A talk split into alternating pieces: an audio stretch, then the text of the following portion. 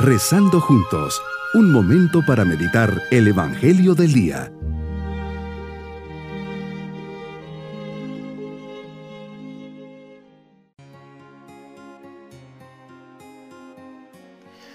Les saludo con especial cariño en este día 4 de noviembre, festejando la memoria de San Carlos Borromeo. Preparemos nuestro corazón para nuestra oración. San Carlos significa hombre prudente entre los hombres extraordinariamente activos a favor de la Iglesia y del pueblo, sobresale admirablemente San Carlos Borromeo, un santo que tomó muy en serio aquella frase de Jesús, quien ahorra su vida la pierde, pero el que gasta su vida por mí la ganará.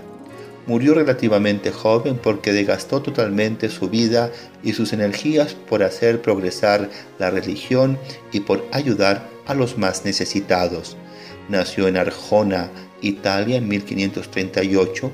Desde joven dio señales de ser muy consagrado a los estudios y exacto cumplidor de sus deberes de cada día. A los 21 años obtuvo el doctorado en Derecho en la Universidad de Milán. Un hermano de su madre, el cardenal Medicis, fue nombrado papa con el nombre de Pablo IV y este admirado de sus cualidades nombró a Carlos como secretario de Estado, altísimo cargo para un hombre tan joven. Siendo arzobispo de Milán, quiso acabar con una asociación que se llamaba Los Humillados, que con el pretexto de dedicarse a vida espiritual se aprovechaban de las limosnas y se dedicaban a una vida escandalosa. Estos en venganza mandaron a un sicario para que asesinara al santo. Estando San Carlos rezando una noche junto al altar, el asesino disparó contra él pero la bala le pasó por debajo del brazo y no le hizo daño. Tuvo el gusto de darle la primera comunión a San Luis Gonzaga. Fue amigo de San Pío V, San Francisco de Borja, San Felipe Neri, San Félix de Cantalicio y San Andrés Avelino y varios santos más.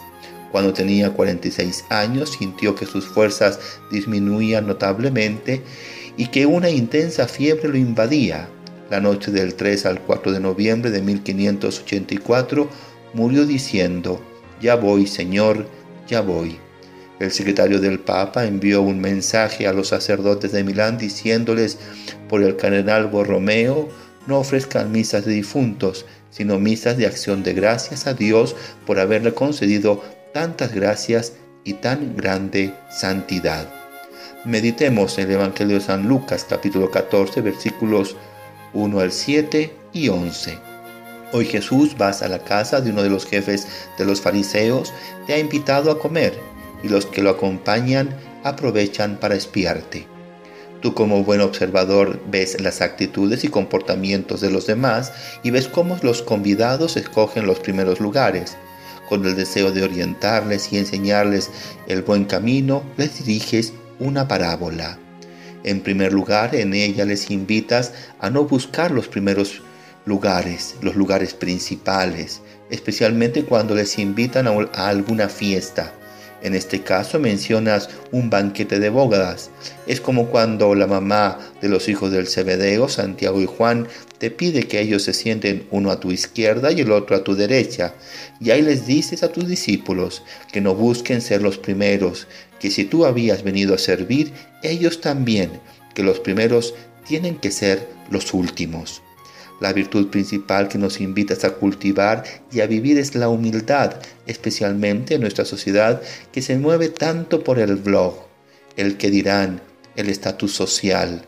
Dependemos tanto de ello, lo más normal es que querramos recibir el lugar de honor, donde seamos vistos y reconocidos.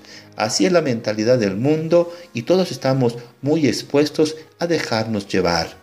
Ayúdame Señor a vivir desprendido de esta forma de pensar, que no la busque y que viva con paz interior cuando no sea tomado en cuenta. Jesús manso y humilde de corazón, hazme corazón semejante al tuyo. La gran recompensa es que seré engrandecido. Y en segundo lugar, les invitas incluso a dar un paso más allá. Esto se requiere humildad una gran, un gran corazón y ver en los demás tu presencia. Y les dices que cuando hagan un banquete, inviten a los pobres y necesitados, Así les dices que serán dichosos, pues ellos no tendrán con qué pagarles, pero se les pagará en la resurrección, cuando resuciten los justos. Me toca a mí dar ese paso de generosidad e invitar a la fiesta no solo a los amigos y conocidos, sino a los otros, a los pobres y necesitados. Mi propósito será rezar esta petición al Señor. Señor Jesús, que los demás sean más amados que yo, sean preferidos a mí, crezcan en la opinión del mundo y yo disminuya, sean llamados a ocupar cargos y yo relegado al olvido, sean alabados y nadie se preocupe de mí, sean preferidos a, a mí en todo. Haz Jesús que lo desee. Mis queridos niños, el corazón de Jesús es un corazón que siempre busca el bien de los demás y jamás haría mal a nadie, porque su corazón es bueno y humilde. Imagínense el trono de Jesús fue la cruz y su corona, una corona de espinas, y así Él fue rey. Ustedes aunque tengan cosas que valgan, ropa de marca, un buen balón de fútbol, etcétera, etcétera, una raqueta de tenis, lo pueden utilizar lo importante es no presumirlos o creerse que son más que los demás porque los tienen. Pidamos al Señor Jesús su bendición. Y la bendición de Dios Todopoderoso, Padre, Hijo y Espíritu Santo, descienda sobre todos nosotros. Bonito día.